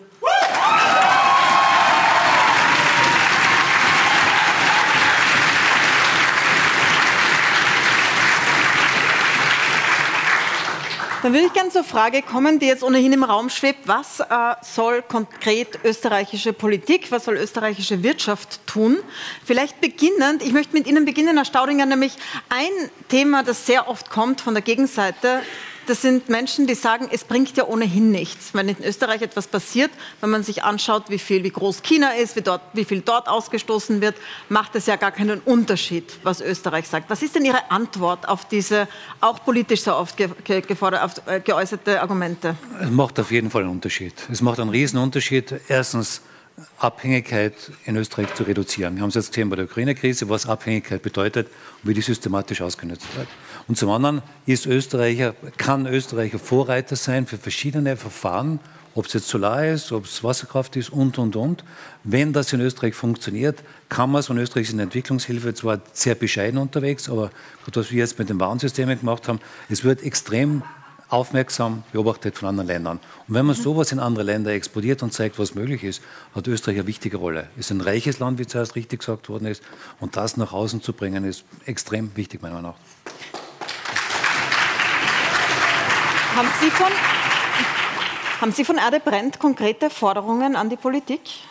Ähm, also so ja. an die österreichische? Welche wollen wir nennen? Die Zusammenfassung. Ähm, ja, schwierig. ähm, okay, Voll, also ähm, ganz klar ist, wir fordern auf jeden Fall den Ausstieg aus fossilen Energieträgern und einen Umstieg in erneuerbare Energien, einfach um diese Abhängigkeit zu beenden. Es kann nicht sein, dass wir weiterhin einfach von diesen äh, klimaschädlichen ähm, Substanzen abhängig sind. Zum anderen fordern wir auch ähm, soziale Gerechtigkeit in dem Sinne, dass es eine Übervermögensteuer gibt oder eine Reichensteuer. Ähm.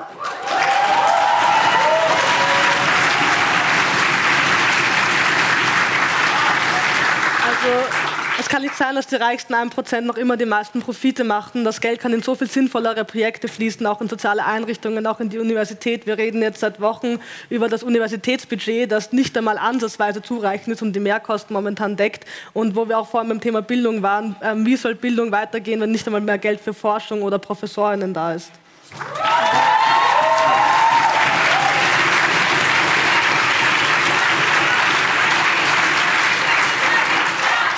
anticapitalista! A! Anti! Anticapitalista! A! Anti! Anticapitalista! A! Anti! Anticapitalista! A! Anti! Anticapitalista! Also hier wird... Was macht das jetzt?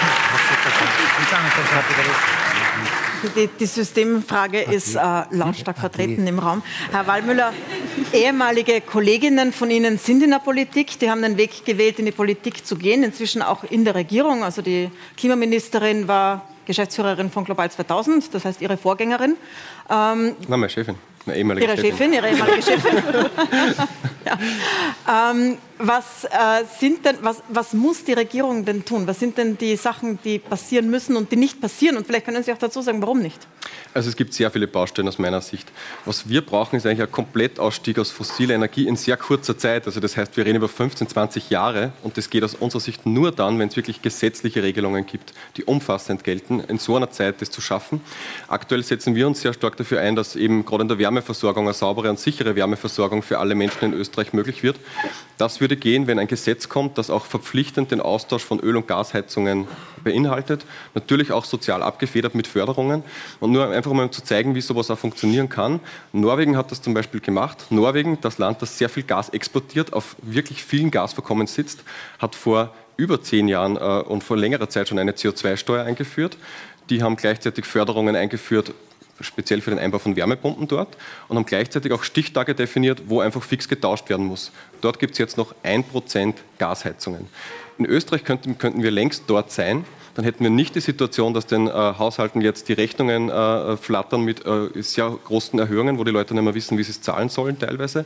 Und, und jetzt kämpfen wir gerade dafür, dass das zumindest jetzt die Entscheidungen fallen, dass das in den nächsten Jahren zumindest kommt. Und wir haben derzeit Blockaden gerade von einigen Energieversorgern, die das Geschäft machen äh, mit dem Verkauf von Gas, die nicht wollen, dass die Gasheizungen getauscht werden, auch teilweise äh, von, von, der Vertretung der Wirtschaft, die auch nicht wollen, dass da eingegriffen wird. Und das sind die Blockaden, von denen wir reden. Also wir brauchen eigentlich noch viel größere Änderungen, aber bei jeder Änderung stoßt man natürlich auf massive Widerstände und die zu überwinden, das ist sozusagen die Aufgabe und so könnte man weiterkommen. Und aus unserer Sicht sollte Österreich ein Beispiel sein, wie es gelingen kann. Und ja, da setzen wir uns dafür ein. Ja.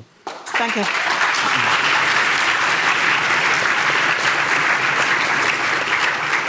Äh, die Besetzung des Hörsaales richtet sich ja auch an die Politik, wie Sie gesagt haben. Ich vermute auch für die österreichische. Gibt es im Hörsaal noch Stimmen darüber, was konkrete österreichische Politik, die österreichische Situation betrifft? Hier haben wir eine, bitte.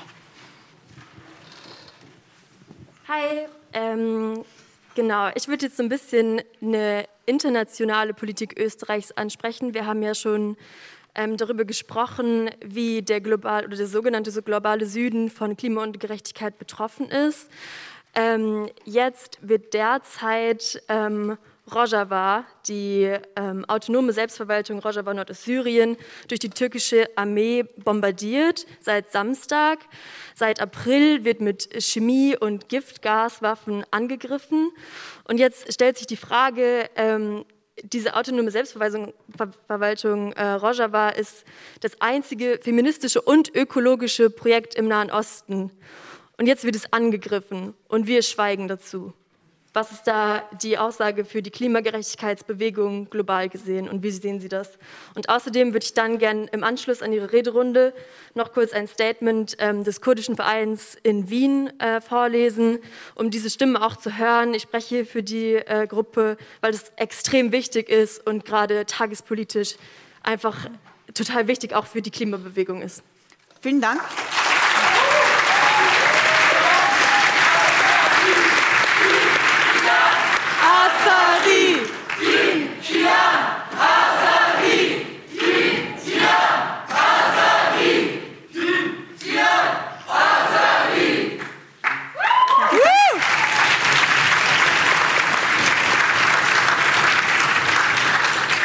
Um es vielleicht nochmal zu erklären, die sich nicht genau auskennen in der Region, es geht um einen zweiten Krieg, der stattfindet seit langem, der nicht in der Ukraine ist, sondern in Syrien. Und derzeit greift die Türkei im Norden Syriens in den kurdischen Gebieten an und die selbstverwaltete Region heißt Rojava. Will jemand direkt antworten auf diese Frage? Ich bin jetzt nicht die Expertin dafür und fühle mich mhm. jetzt nicht legitimiert dazu, ähm, ein Statement abzugeben. Dann gibt es nach der Veranstaltung die Verlesung des Textes. Äh, gibt es sonst noch äh, Stimmen zu? Achso. Ähm, wenn sich da jetzt keine andere Person zu äußern wird, würde ich gerne jetzt äh, das vielleicht vorlesen. Ja. Ähm, uh!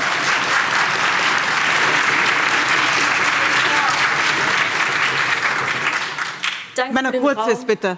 Ja, ich lese es vor. Danke für den Raum, ich denke, es ist sehr wichtig. Die Angriffe zeigen, mit welcher Brutalität das kapitalistische System bereit ist, im Namen des Kolonialismus jegliche Form von klimafreundlicher Selbstorganisierung und feministischer Emanzipation zu zerstören, um ihre kapitalistischen Interessen durchzusetzen. Der türkische Staat hat im letzten Jahr auf ökozidale Kriegsführung gesetzt, im türkisch besetzten Teil Kurdistans etliche Wälder verbrannt und niedergerodet, Dämme gebaut und ganze Landstriche vom Zugang zu Wasser abgeschnitten. Durch die chemische Kriegsführung sterben auch immer wieder Tiere und die Natur wird stark beschädigt. Eine wirklich globale Klimabewegung, die ihr Anliegen ernst nimmt, muss sich also auch für das Fortbestehen der Selbstverwaltung in Rojava einsetzen. Denn dieses Projekt ist das einzige, in dem versucht wird, eine ökologische Gesellschaft aufzubauen, ohne die Natur auszubeuten. Anders als im Westen wird nicht auf grünen Kapitalismus gesetzt, sondern Rojava zeigt uns, dass der Kampf für Demokratie und Gerechtigkeit immer den Kampf für eine ökologische Lebensweise und feministische Befreiung bedeutet. Die Kämpfe in Rojava sollten uns ein Vorbild sein. Wir sollten international und solidarisch kämpfen. Morgen, am 22. November, ist eine Demo um 18.30 Uhr an der Neubaugasse. Am Mittwoch wird hier ein, eine Veranstaltung zu Rojava stattfinden und abends wird es einen äh, Kurdistan ähm, Kaffee geben. Kommt alles, total wichtig, dass wir zusammen kämpfen. Jin, Jian, Azadi! Jin, Jian, Azadi! Jin, Jian, Azadi! Jin, Jian, Azadi! Danke, sehr.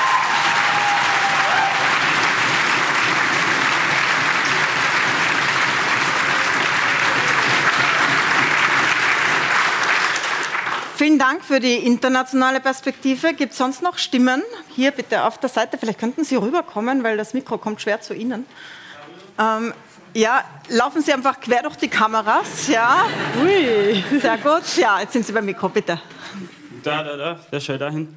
Ja, ähm, es waren konkrete Forderungen, ähm, oder war die Frage nach, und es gibt in heutigen Tagen in Österreich seit 690 Tagen, wenn ich mir nicht verzählt habe, ähm, kein Klimaschutzgesetz und ich finde das einfach, what the fuck, Alter. Wir haben eine internationale Klimakrise und wir haben in Österreich nicht einmal ein Klimaschutzgesetz. Also, what?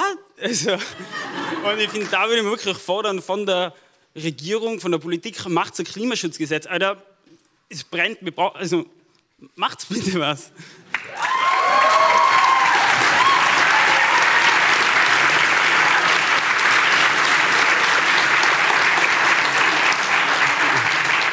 Herzlichen Dank. Wie gesagt, Politik eingeladen, heute nicht hier, weil wir werden es äh, weitertragen. Will jemand was zum Klimaschutzgesetz sagen auf dem Podium? Bitte? natürlich, weil es, mich hat mich zuerst so angegriffen, weil ich von den individuellen Maßnahmen gesprochen habe. Natürlich braucht es einen Rahmen. Ohne den gesetzlichen Rahmen und die Maßnahmen geht nichts weiter. Und, und steht an, steht an. Also darum ist schade, dass Politik heute nicht hier ist. Gibt es noch weitere Stimmen? Bitte, ja, wenn es geht, also so zur österreichischen Seite, sonst komme ich nochmal drauf zurück. Ähm, da auf der Seite gibt es noch eine. Bei der Mittelgang da. Mittelgang höre ich. So, gefunden, ja, bitte. Das Mikro wandert und bitte ist schon bei Ihnen. Ähm, ja, eine kurze Meldung und zwar denke ich mir, dass es unmöglich ist, dass Österreich immer noch so viel in Rüstung und ins Militär investiert, während an anderen Stellen so viel Geld fehlt, wie wir gerade gehört haben, im Klima, bei der Uni. Und ich finde, es ist einfach nicht vertretbar, dass man in Militär und in Aufrüstung investiert. Und ich finde, da sollte man sich eher für eine ähm, aktive Friedenspolitik einsetzen, weltweit, weil das ist eine Grundlage für jede Klima- und Sozialpolitik. Das finde ich sehr wichtig.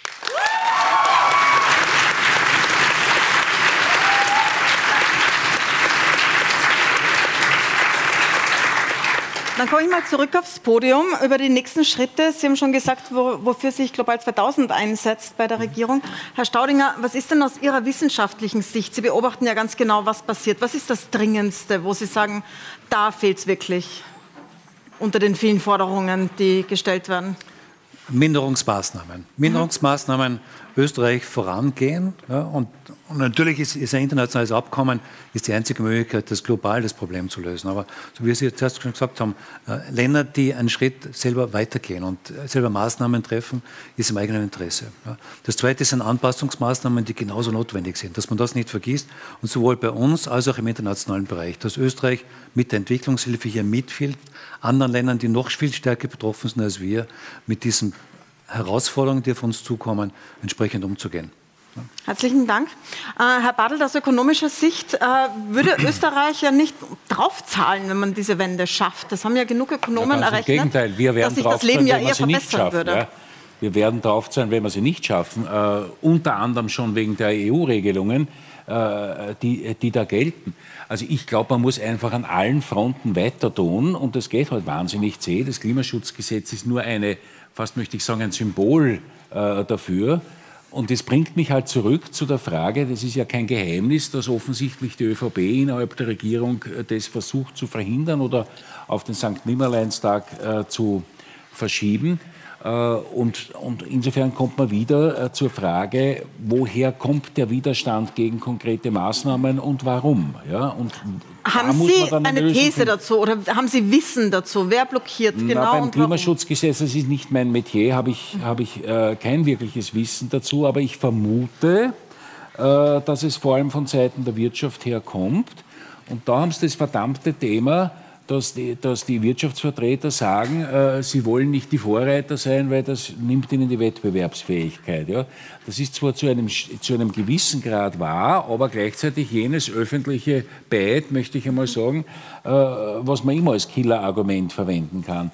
Deshalb, deshalb ich muss ich muss investieren, ich muss auch die, eine, eine Umorientierung der Industrie in, für eine, in einer technologischen Innovation unterstützen. Das muss ich tun und ich muss darüber hinaus die Regulierungen setzen, dass, das, äh, dass ein klimafreundliches Verhalten ähm, sich auch wirtschaftlich mehr auszahlt. Das heißt, in Wahrheit hätte man die CO2-Bepreisung äh, ungefähr mit einem dreifachen Wert anfangen und also wir hätten ungefähr dort anfangen sollen, wo man theoretisch jetzt äh, am Ende hinkommt. Ja. Äh, es ist ein Wahnsinn, äh, wenn, wenn kontraproduktive Maßnahmen im, im Zusammenhang mit der Klimapolitik nach wie vor im Steuerrecht vorhanden sind. Ja, ob das jetzt das berühmte äh, Pendlerpauschale ist oder, oder das muss man natürlich sozial abwägen, abwägen aber sie können nicht in, in Wahrheit Maßen, sie können nicht Maßnahmen machen, äh, wo eigentlich klimaschädliches Verhalten äh, belohnt wird noch von Seiten des Staates. Bis hin, bis hin äh, zu den verrückten Ideen, die auch in der politischen Diskussion herumgehen, dass man äh, möglichst den Benzinpreis überhaupt äh, senkt oder, äh, oder deckelt und dergleichen mehr. Weil natürlich ist es nicht lustig, dass wir jetzt so eine Inflation haben und wir müssen wahnsinnig viel tun und noch viel mehr tun, um den Leuten, äh, die das ökonomisch nicht aushalten, unter die Arme zu greifen. Aber ein Vorteil hat es halt doch, ja, dass durch diese ex extremen Preisentwicklungen bei Öl, bei Gas und auch bei Strom ein stärkeres Einsparungsverhalten gesetzt wird und das Einsparen, das Einsparen von Energie, die man überhaupt eigentlich nicht braucht, wenn man ein bisschen vernünftiger äh, sich verhält, ist allemal noch eines der besten mhm. äh, Maßnahmen auch im Dienste der Klimapolitik. Danke sehr. Bitte? Ähm, da war ein, ein Zwischeneinwurf, das ist nicht so pauschal würde das nicht so. Ich komme dann gleich zu dieser Frage noch. Ich möchte noch mal nachfragen, weil die Frage ja nach dem Klimaschutz gerecht ja. war. Klimaschutzgesetz war. Das es seit über 600 90 ja. Tagen nicht, nicht gibt. gibt. Das heißt, wir haben derzeit kein Klimaschutzgesetz, das ist ausgelaufen. Ähm, es gibt ja da verschiedene Ansätze. Die Grünen wollen es in der Verfassung haben. Die ÖVP sagt, das geht nicht, weil dann könnte ja jeder seine Nachbarn klagen, verfassungsrechtlich bis vor den Verfassungsgerichtshof. Doch, Was ist denn Ihre Antwort darauf? Also das Klimaschutzgesetz gibt es nicht, weil äh, die ÖVP das nicht will. Das haben Sie ja schon öffentlich auch gesagt. Äh, dahinter stehen äh, Wirtschaftsinteressen, aber eigentlich nur einzelne Partikularinteressen. Auch ein großer Teil der Wirtschaft hat es in Wahrheit begriffen. Auch wenn wir mit Unternehmen, auch mit großen reden, sagen uns die teilweise, uns ist eigentlich lieber, wir haben planbare, auch langfristig vorausschaubare äh, Sicherheit. Ja auch wenn es was ist, was vielleicht uns Geld kostet, was vielleicht manche unangenehme Investitionen auslöst, aber es ist planbar, das ist uns lieber als die ständige unsichere Diskussion und wir würden auch äh, zur Lösung beitragen. Aber uns ist auch wichtig, ein Klimaschutzgesetz sollte nicht nur den Namen Klimaschutzgesetz tragen, sondern da muss auch der Inhalt stimmen. Und wir haben das ausarbeiten lassen, gemeinsam mit Juristinnen, mit Umweltjuristinnen, was so ein Klimaschutzgesetz können sollte und äh, können kann. Ja? Das ist äh, teilweise weit weg von dem, was jetzt auch in den Entwürfen drinnen ist, muss ich dazu sagen. Aber zum mhm. Beispiel, es gibt in Österreich noch überhaupt keinen Plan, keinen, äh, wie wir die Klimaziele erreichen wollen. Keinen abgesegneten Plan der Regierung. Äh, es gibt auch keinen Plan, wie wir 2040 klimaneutral werden wollen. Genau sowas könnte in einem Klimaschutzgesetz stehen. Bund und Länder erarbeiten so einen Plan und dann könnte im Gesetz stehen, und was in diesem Plan ist, ist verbindlich und auch einklagbar. Das heißt, versprochene Maßnahmen könnten dann wirklich auch rechtswirksam durchgesetzt werden. Solche Dinge könnten zum Beispiel in einem Klimaschutzgesetz stehen. Es könnte so. auch drinstehen, vielleicht nur einen Punkt, ja? dass wenn die Ziele verfehlt werden, auch Sofortmaßnahmen greifen. Zum Beispiel könnte drinnen stehen, Tempo 100 kommt, wenn wir im Verkehrsbereich unsere Ziele nicht mhm. erreichen. Dann kommt es einfach. Ja? Und, und solche Dinge könnten in einem Gesetz stehen und das wirklich wirksam machen. Wenn nur der Klimaschutzgesetzesname draufsteht, würde uns das nicht reichen. Danke sehr.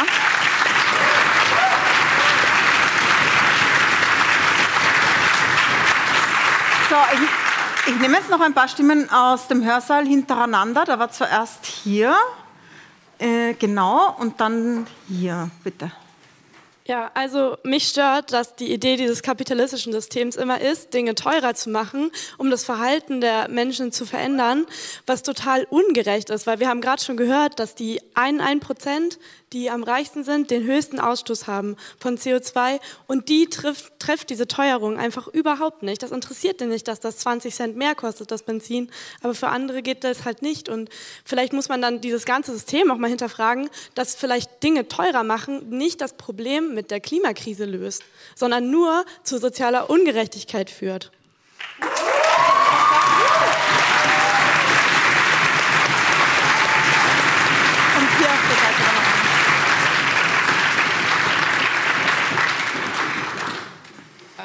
Ich äh, wäre jetzt dafür, dass die, äh, dass die Frage vielleicht erstmal auf dem Podium beantwortet wird, weil man in eine wenig andere Richtung geht. Äh, ich glaube, es war nicht genau eine Frage, aber wollen Sie eine ja, Antwort darauf haben? Ich, ich aber vielleicht wollen Sie was drauf sagen. Ich kann ja? was drauf sagen.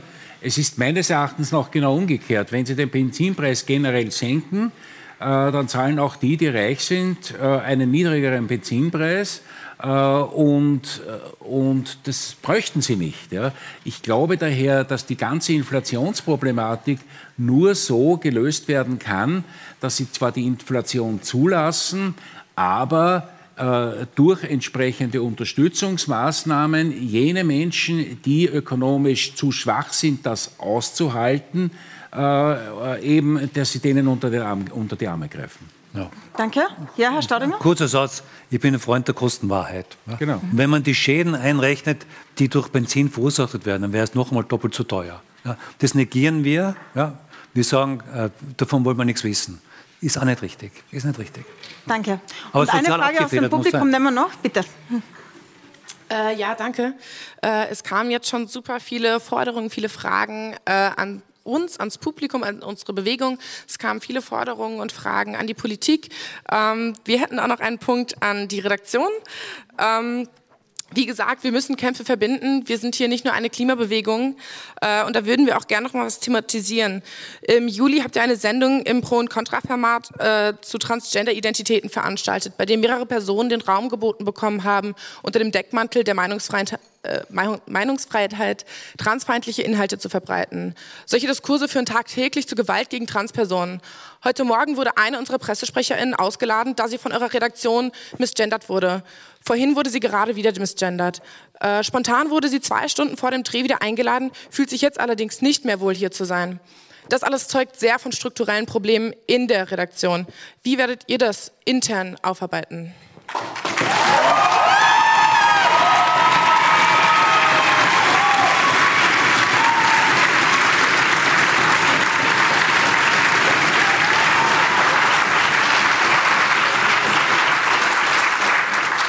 Danke für die Frage.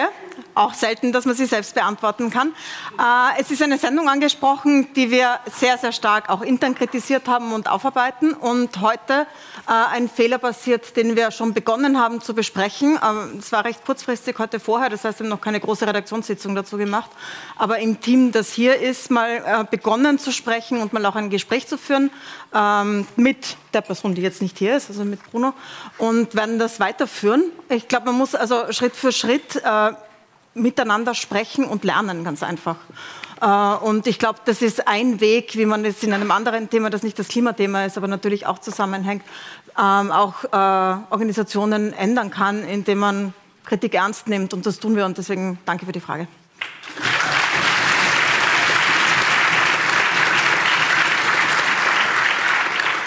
Dann möchte ich jetzt noch eine Schlussrunde am Podium machen. Nochmal zurück zum Klimathema. Vielleicht kann jeder von Ihnen, Sie bekommen dann das Schlussrecht, quasi als Gastgeberin hier auf dem Podium, hier im Hörsaal.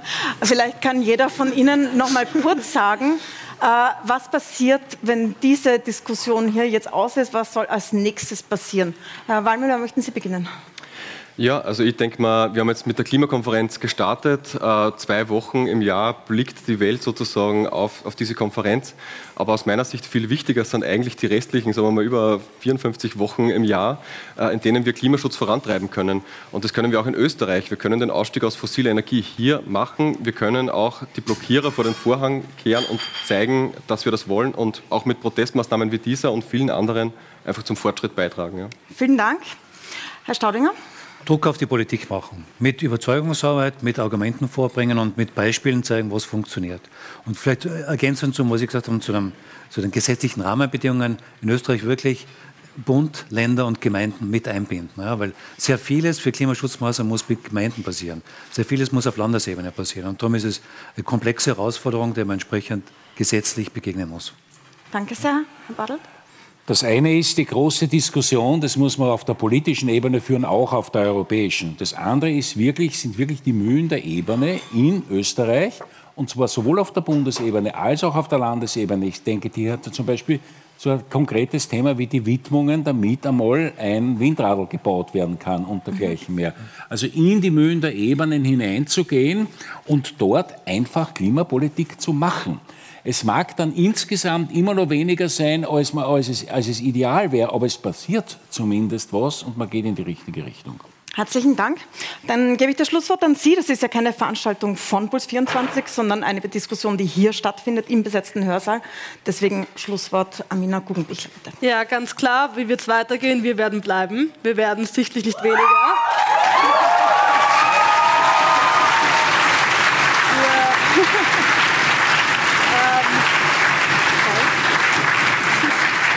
Werden sichtlich nur noch lauter und wir werden auch sichtlich noch viel, viel mutiger. Und das ist der Grund, warum wir hier sind. Und viel wichtiger ist gerade, was passiert außerhalb dieses Hörsaals. Wie reagieren die Menschen, die wirklich jetzt die Entscheidungsmacht haben? Was machen Universität, um Politik, um uns entgegenzukommen, um ähm, unsere Forderungen zu erfüllen? Und ähm, bei uns wird es bunt weitergehen und lustig weitergehen. Und wir werden weiterhin fordern, wir werden weiterhin laut sein und ähm, zeigen, wie es richtig geht. Ja. ja.